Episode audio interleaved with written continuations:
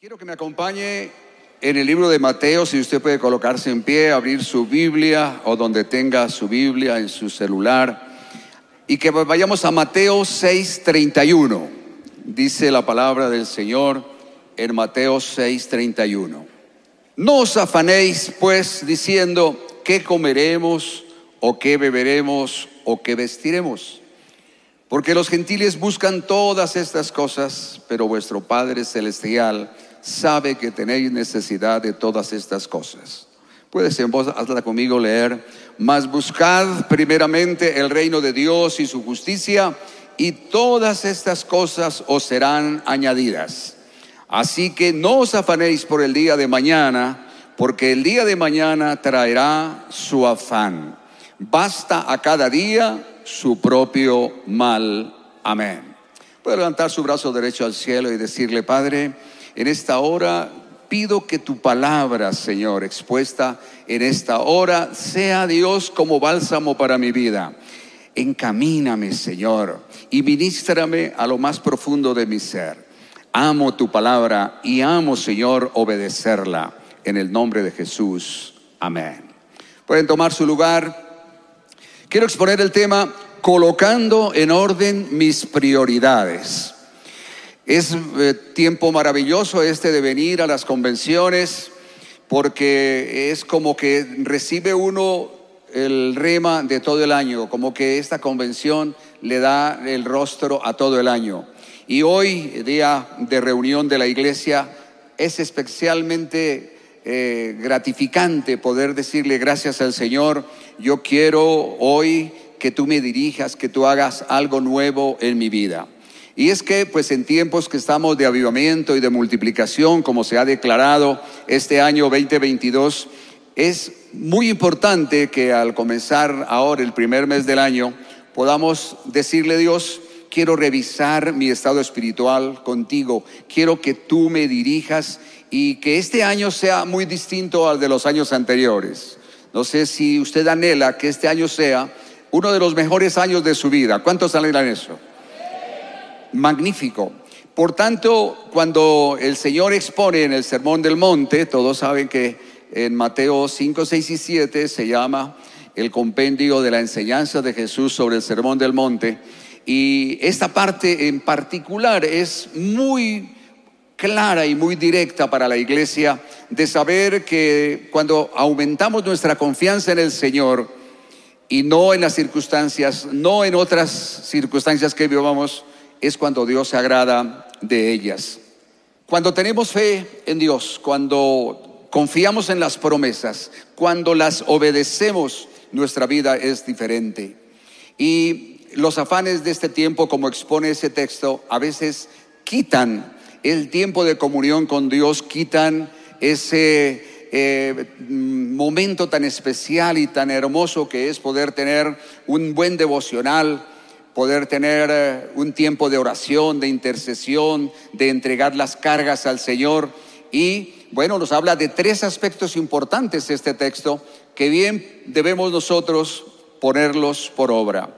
El primero de ellos dice, siendo libres de la ansiedad. Di conmigo, siendo libres de la ansiedad. ¿De qué estoy predicando hoy? De poner en orden nuestras prioridades. Y este texto es así como anillo al dedo para épocas como las que vivimos. El verso 1 y el verso 2 dice, no os afanéis, porque los gentiles buscan todas estas cosas, pero nuestro Padre Celestial sabe que tenéis necesidad. La palabra afanéis sugiere una preocupación, una distracción y situaciones que causan ansiedad y la ansiedad es un estado anormal de nuestro estado de ánimo y nuestro estado eh, nervioso y espiritual. Esto causa tensiones y presión sobre la vida de los creyentes. Pero Jesús nos invita y nos da una enseñanza muy sencilla, pero muy profunda, que debemos dejar a un lado la ansiedad. La, la consecuencia de la ansiedad y de los afanes en este tiempo se llama el estrés que es una palabra de origen inglés, pero que la adoptamos también al español, que significa como eh, el estado de ánimo y confusión que no deja concentrarnos y no nos deja poner en orden nuestras prioridades. Pero Dios que quiere que confiemos en Él, que aunque vengan muchas dificultades, muchos problemas, como los que hemos vivido en estos años de pandemia, podamos de verdad colocar en manos de Él todos nuestros problemas.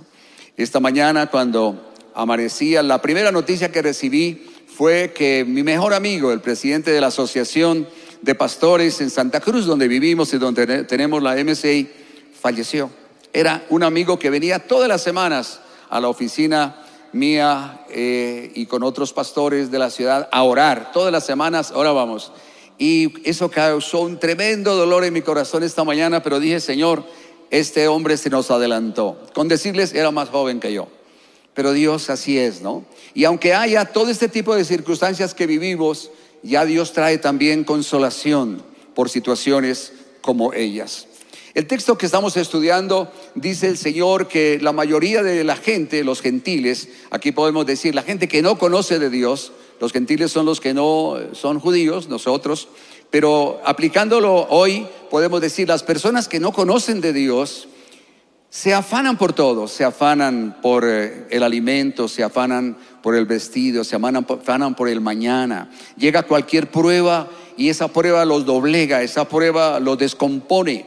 Pero cuando nosotros aprendemos a depender de Dios, las cosas cambian. ¿Qué dice el verso 25? ¿Qué habéis de comer? Esos son los amanes. Y para la comida, ¿cómo hacemos? ¿Qué habéis de beber? ¿Qué de vestir? Y yo añado, ¿dónde vivir? ¿Qué casa tener? ¿Qué vehículo comprar? ¿Dónde colocar los hijos a estudiar? Etcétera, etcétera. Pero Dios nos trae una respuesta bella en el verso 27. Nos da una respuesta contundente. ¿Y quién de vosotros podrá, por mucho que se afane, añadir un codo a la estatura. En otras palabras nos dice, nada vas a lograr con que te afanes, nada vas a lograr. Con la ansiedad nada vas a lograr. ¿Cuál es el consejo? Que nosotros de verdad aprendamos a colocar todas nuestras circunstancias delante del Señor cada día. El afán y la, eh, ansiedad podemos concluir que son inútiles, son infructuosas son inconvenientes para la vida de un cristiano. Entonces nos corresponde hoy despojarnos de todo afán, de toda ansiedad, colocar nuestros programas, nuestro libro de sueños en las manos del Señor, creerle que Él tiene el control de todas las circunstancias y que Él puede resolver todos nuestros problemas. Este año y el año pasado con mi esposa tuvimos dos veces COVID, la última fue hace mes y medio. Pero siempre confiamos en el Señor. La verdad, les soy sincero. Yo dije, bueno, Señor, tú traes todo esto, pero tú traes también la solución. ¿Y cuántos saben que Dios puede sanarnos de cualquier enfermedad y de cualquier circunstancia? Dele el aplauso al Señor y dígale, tú todo lo puedes. Declare conmigo hoy, dígale, Señor Jesús, yo hoy y este año y de aquí en adelante quiero despojarme de toda ansiedad de todo afán, de toda inseguridad. Y coloco mi confianza en ti, Señor, porque tú eres suficiente para todas mis necesidades y para todas mis circunstancias. Gracias, Señor Jesús. Amén. De este texto vemos un segundo aspecto del verso 33 que dice, mas buscad primeramente el reino de Dios y su justicia ese punto lo he llamado, dele la primera prioridad a Dios. Puede decir conmigo, darle la primera prioridad a Dios. En tiempos de anhelo por el avivamiento, por el crecimiento de la iglesia, como lo hemos declarado en este año, eh, no viene de, de afuera, no viene como algo que fue ocasional, brota de lo profundo del corazón de un cristiano. El avivamiento nace es en el corazón de cada uno de nosotros. Cuando nos apasionamos, cuando tenemos como primera prioridad. Ese verso me fascina, todo el mundo lo conocemos hace mucho tiempo. Mas buscad primeramente, resuena en nuestra mente, en nuestro corazón. La prioridad tiene que ser Dios en todas las circunstancias.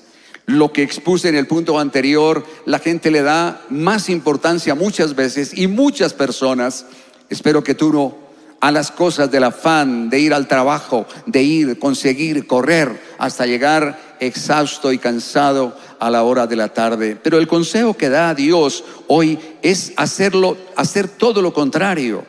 La ansiedad sucede que desaparece cuando le damos la primera prioridad a Dios. ¿Qué es lo que tú haces cuando te levantas a primera hora? Dígame la verdad. Dígaselo ahí al Señor. ¿Qué es lo que haces?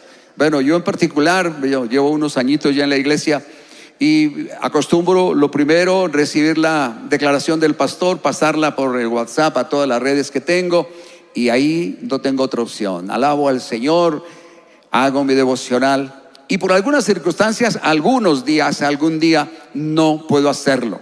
Pero el día que no lo hago, le, soy le digo la verdad, siento que algo me faltó, es como que no hubiese desayunado. Hace una falta tremenda. Yo le animo hoy que coloque en su, en su diario vivir la prioridad de buscar primeramente al Señor. El proverbista nos ayuda mucho en lo que nos enseña. Proverbios 8:17 dice, yo amo al que me ama y me halla el que temprano me busca. Quisiera repetirlo conmigo, ¿sí? Yo amo al que me ama y me halla el que temprano me busca. Pero literalmente no necesita una traducción y una explicación muy profunda para ello. ¿Temprano a qué horas es? Bueno, temprano, 4 de la mañana, 5, 6. Temprano no es a las 10 de la mañana, ¿no es así? Temprano es que sea la primera prioridad el buscar de Dios. Lo cierto es que cuando esto hacemos, cuando le damos la primera prioridad a Dios, cuando nos levantamos y antes de hacer cualquier cosa, buscamos la presencia del Señor, entregamos nuestras cargas en las manos del Señor, yo estoy seguro que sucede en su vida como sucede en la mía.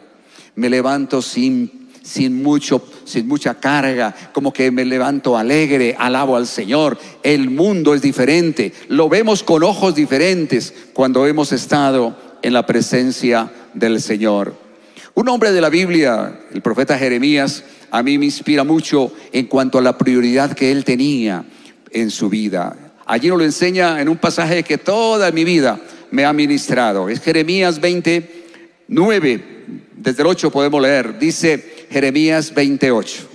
Porque cuantas veces hablo, doy voces y grito violencia y destrucción, porque la palabra de Jehová me ha sido para afrenta y escarnio cada día. Y dije, no me acordaré más de él ni hablaré más en su nombre. No obstante, había en mi corazón como un fuego ardiente metido en mis huesos. Traté de sufrirlo y no pude. Alguien que diga gloria al Señor. Jeremías había sido escogido como un siervo del Señor, como tú y yo. Dios nos ha escogido y nos trajo a ser hijos de Él con un propósito. ¿Cuántos saben que tú tienes un propósito en las manos del Señor? Amén. Jeremías también, por mucho que sufrió en la vida de su ministerio, lo encarcelaban. Todos cuando los que han leído su, el libro de Jeremías saben que muchas veces lo encarcelaron, lo metían en cisternas, etcétera. Era una vida difícil y dijo yo, ay no, esto es muy difícil. Esta vida es muy tremenda, predicar la palabra del Señor. No, yo mejor callo, yo mejor me aparto. No sé si tú has pensado alguna vez lo mismo tan difícil las cosas que yo como que tiro la toalla. Pero no, dice que no pudo hacerlo, que había algo adentro de su ser que quemaba sus huesos. Yo le digo la verdad, algunas veces yo me he sentido así. Llevamos 18 años con mi esposa de misioneros en Bolivia y han habido tantas luchas, tantas batallas pero la seguridad que tenemos que Dios está con nosotros ha sido más grande que cualquier prueba que hubiésemos experimentado. Porque el ardor en nuestro corazón, la pasión por seguir haciendo la obra del Señor no se apaga por dificultades que vengan. Yo ahí me identifico mucho con el profeta Jeremías. No hay batalla que Dios no pueda ganar, alguien que diga gloria al Señor. Y dice que no podía callar. Yo lo animo a usted que busque como prioridad llenarse cada día de la presencia del Señor y que si sale y tiene un problema grande, colóqueselo en la mano del Señor, que Él lo puede solucionar, pero que no calle, que no silencie, que Dios tú a ti te ha llamado para que también seas parte de un avivamiento poderoso que ahora empieza como nunca antes en la visión carismática internacional. Si lo crees, dele un aplauso al Señor, dígale, yo así lo creo. Si aceptas que esta es la primera prioridad de la vida de un cristiano, yo anhelo con todo mi corazón que un milagro suceda en todos los que escuchan esta palabra. Esa tiene que ser nuestra primera prioridad. Hay una segunda que se deriva de esta primera y es poder hablar. Es lo que Jeremías expone allí. Yo quería no decir más nada, pero no pude callar. Eso, que no podamos callar que allí en el avión, en el bus, en el micro, en el trabajo, con las personas que tú te relacionas, no calles, sino hables. Háblele del Señor. Yo estoy seguro que si nosotros aplicamos la visión que Dios nos ha dado aquí en la iglesia y podemos hablar cada día con las personas que tenemos relación, el avivamiento y el crecimiento no tarda. En este tiempo en la iglesia central que está en Santa Cruz de la Sierra, estamos experimentando algo verdaderamente extraordinario, especialmente en la juventud, porque algunos mayores no volvieron a la iglesia por miedo, por temores, por algunas circunstancias, pero lo que sí está sucediendo es que la juventud está volcándose a la iglesia.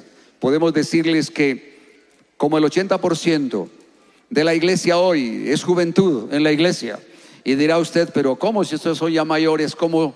Así es Dios. Dios manda un fruto cada día renovado y la pasión de los jóvenes es que es contagioso, es maravilloso. Por eso hable y no calle. Dele aplauso al Señor. Dice, hablaré y no callaré. Y hoy Dios va a hacer un milagro en cada vida de quien escucha esta palabra. Dios va a encender un fuego adentro en su corazón. Un fuego para que no calles y no que hables. Mi familia es muy numerosa, muy numerosa. Pero toda mi familia sabe que yo eh, soy cristiano, que ahora predico la palabra y que soy misionero.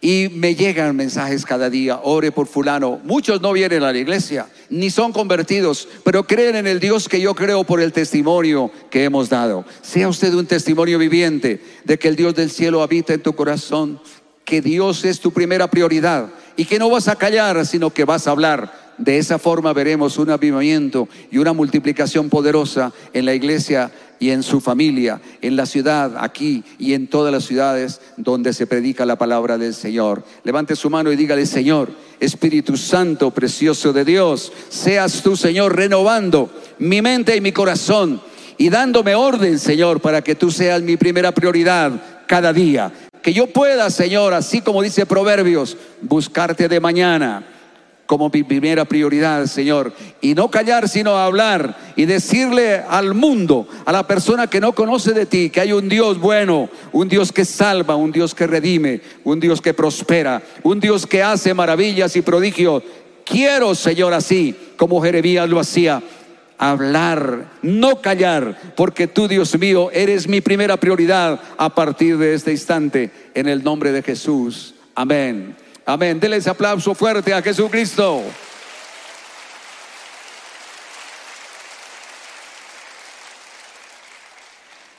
El tercer aspecto que vemos de este texto está en el verso 33, la parte B.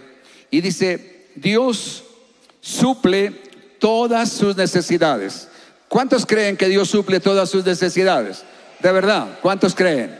Oh, gloria al Señor. Verso 33, parte B, dice, y todas estas cosas os serán añadidas. Bueno, a veces cuando hay dificultades grandes, cuando hay pruebas grandes de necesidades, dice uno, ¿será que sí Dios me oye? ¿Será que no me oye?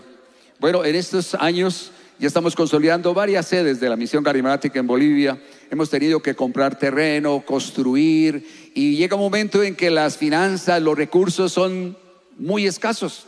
Dice uno, Dios, ¿y cómo vamos a hacerlo? Pero hemos aprendido, y aquí la palabra, aquí está la esencia de ello, de depender de Dios, ¿de cierto que sí? Y le digo a mi esposa, bueno, eh, necesitamos recursos para lo que estamos haciendo. Y yo digo, ya sé a quién pedirle. ¿A quién cree que me voy a pedirle? yo me voy ya de rodillas y le digo, Señor, como tú sabes, esto no es sino tuyo. Esta la obra es tuya y tú la sustentas. Y le digo la verdad, siempre Dios nos ha sustentado. Nunca hemos tenido vergüenza. Porque cuando confiamos en el Señor, dice la palabra del Señor que no deja en vergüenza a sus hijos, ni lo dejará a ninguno de los que crean. Cuando hablamos de y todas las cosas os serán añadidas, ¿a qué cosa se refiere? Dijimos que los gentiles buscaban todas estas cosas, ¿se acuerda al comienzo? Ahora, ¿a qué cosas se refiere cuando Dios le dice esas cosas? Esas cosas son el afán por tener el mejor zapato de marca, el mejor vestido de marca. Los chicos sobre todo dicen, no, tengo que mis, mis tenis ser de tal marca, mi ropa de tal marca y tal. Es cierto que sí, se afanan.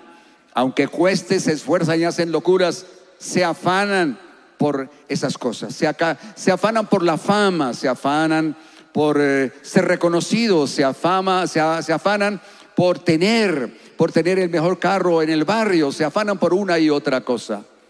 Pero Dios le va a dar lo que tú anheles y sobre todo lo que tú necesitas. Cuando tú tienes una necesidad, dice que Dios la puede suplir. Entonces, más es tu necesidad que lo que tú puedas pedir para ostentar, para que la gente te admire. No, para eso Dios no quiere que eh, suplirte, porque dice, y todas estas cosas os serán añadidas. ¿Cuál es tu necesidad? Es que coincide con lo que el pastor Omar predicó ahora en la ofrenda, ¿es cierto? ¿Qué cosas son las que tú necesitas? Porque Dios te las va a suplir. Aquí no está diciendo, Dios le va a suplir para que tú seas ostentoso o ostentosa. No, Dios va a cumplir es su promesa para suplir todas nuestras necesidades. En los evangelios encontramos que esta enseñanza del Señor Jesús de suplir todas nuestras necesidades es aplicable casi por todos los evangelistas. Quiere decir que es muy importante desde la perspectiva de Dios tu vida y tus necesidades. Esto es, cuando nosotros colocamos en prioridad a Dios, cuando Él es nuestra prioridad, cuando podemos confiar en Él con todo nuestro corazón, Él empieza a darnos todo cuanto nosotros necesitamos. Al comienzo del año, eh, casi siempre hay que ajustar los equipos de 12 y en este tiempo también lo hago cada año para que empiece el año en orden y con la esperanza de que podamos ver un crecimiento y una multiplicación extraordinaria. Y como eh, llevamos ya muchos años allí, los que eran muy pequeñitos ya fueron grandes, ya muchos se graduaron en la universidad. Y el año pasado tuvimos como 25 matrimonios, así que tenemos ahorita gran cosecha de bebés también, ¿no es cierto? Pero lo que quiero contarles respecto de este punto es que todos los que casamos el año pasado están en bendición. Muchos de ellos emprendieron negocios, le han creído a Dios, son fieles con Dios son de los que madrugan entre semana al templo a orar y a interceder. Y me maravillaba, yo le comentaba a mi esposa, cómo todos estos matrimonios andan en una bendición, en una prosperidad que en corto tiempo Dios les suplió todas sus necesidades. Y vienen en sus vehículos propios, vienen, tienen sus negocios propios. Porque cuando usted se determina a servir y a honrar a Dios, cuando se determina a darle la primera prioridad al Señor, cuando se determina a que Él sea de la fuente de tu bendición, entonces para Él es muy fácil hacerlo. Por eso estoy muy contento, muy feliz, agradecido con Dios. Alguien me decía, usted no oró por esa nación o oró para que lo enviaran por allá. Le dije, no, yo nunca oré, a mí me mandaron. Pero yo le di gracias al Señor porque Dios te necesita en el lugar que Él ha designado. Tal vez no en el lugar que usted desea, sino donde Dios te necesita. Alguien que diga Dios. Y allí a donde Dios te manda, Él va a hacer el milagro. La promesa de Dios dice que Él hace nacer ríos en medio de las sequedades. Aún en el desierto, Dios puede prosperarte. Alguien que diga gloria al Señor. Mi esposa era muy exigente en la parte de organizar el templo, tenerlo limpio, bien bonito, porque es la casa donde se predica la palabra del Señor. Y una hermana llegó y le dijo, Oye, pastora, pero usted, ¿por qué es tan exigente? Mire, ¿por qué? ¿Qué tal si Dios la manda para un barrio lejano aquí de la ciudad que es bien pobre y necesitado? Y mi esposa le contestó, tendría igual la mejor iglesia de ese sector, bonita y hermosa porque Dios, Dios eh, merece lo mejor y Dios nos prospera y nos da todas nuestras necesidades. Dele ese aplauso al Señor fuerte.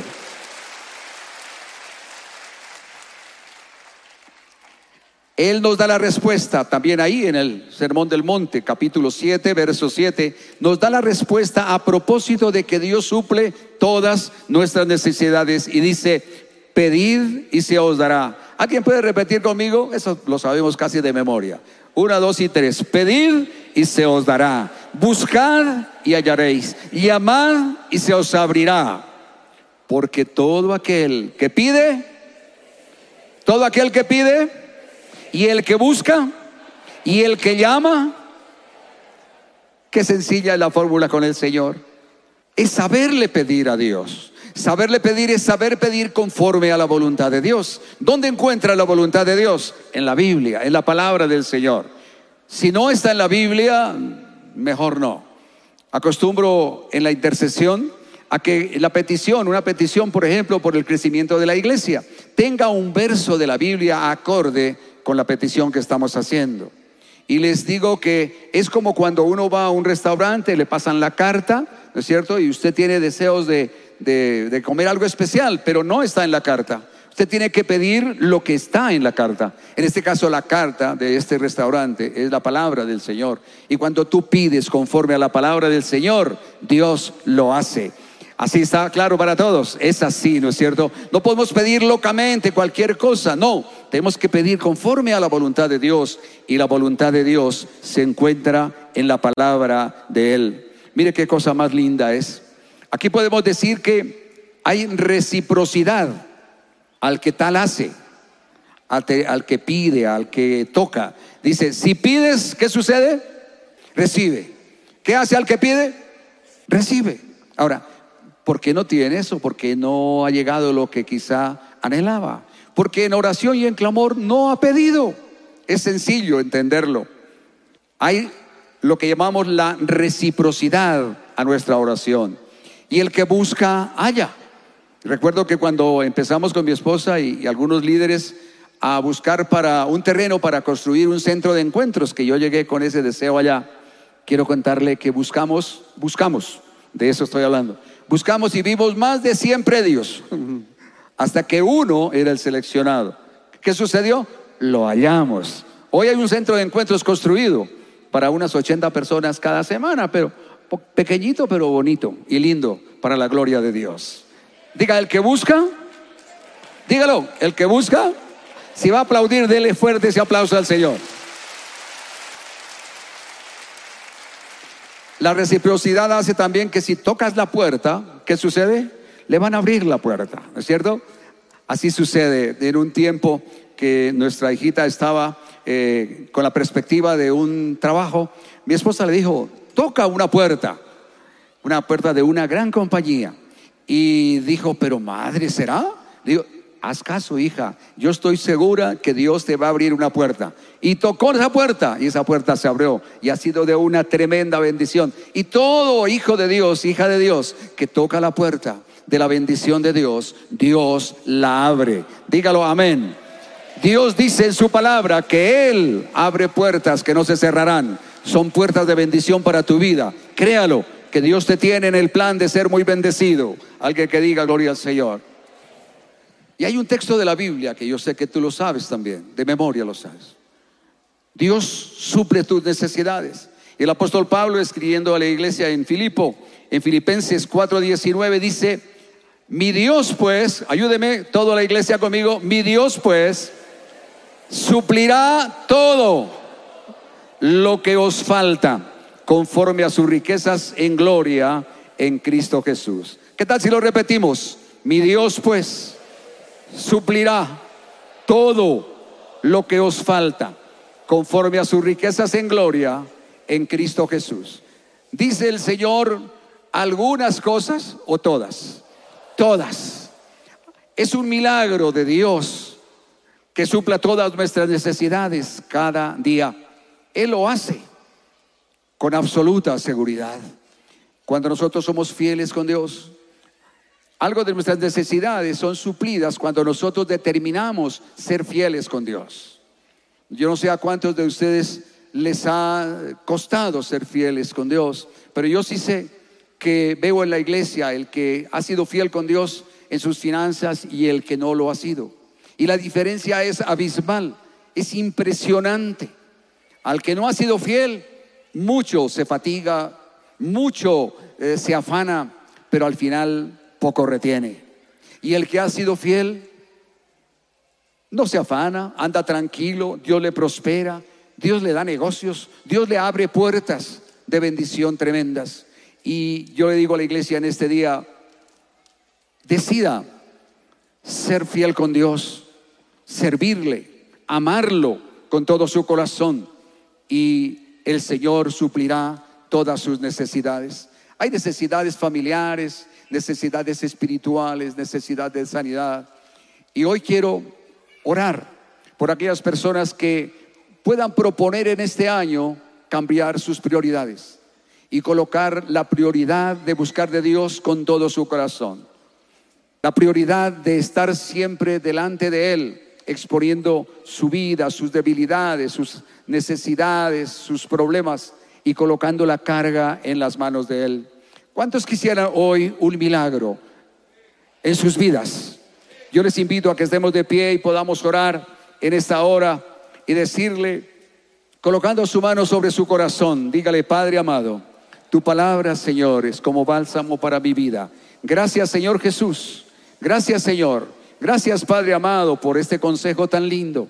Muchas veces quizá hemos leído este texto, pero Señor, hoy llega a mi corazón y yo me determino en esta hora, Padre amado. Yo me determino, Señor, yo me determino, Dios, colocar en orden mis prioridades. Aun si ya elaboré mi libro de sueños, arreglarlo. Si no lo he hecho, Señor, colocaré en la primera prioridad mi relación contigo, Señor. Buscar, Señor, quitar el afán de mi vida. Hoy puedes decirle al Señor Jesús, yo renuncio al afán, renuncio a la ansiedad, renuncio, Señor, al estrés. Eso no es de ti, Señor. A los hijos de Dios tú nos has dado el poder y la sabiduría para manejar bien nuestros asuntos, para despojarnos de ansiedad. No podemos tener, Señor, enfermedades como el estrés, la gastritis, Señor, sino que tenemos paz en nuestro corazón cuando confiamos en ti.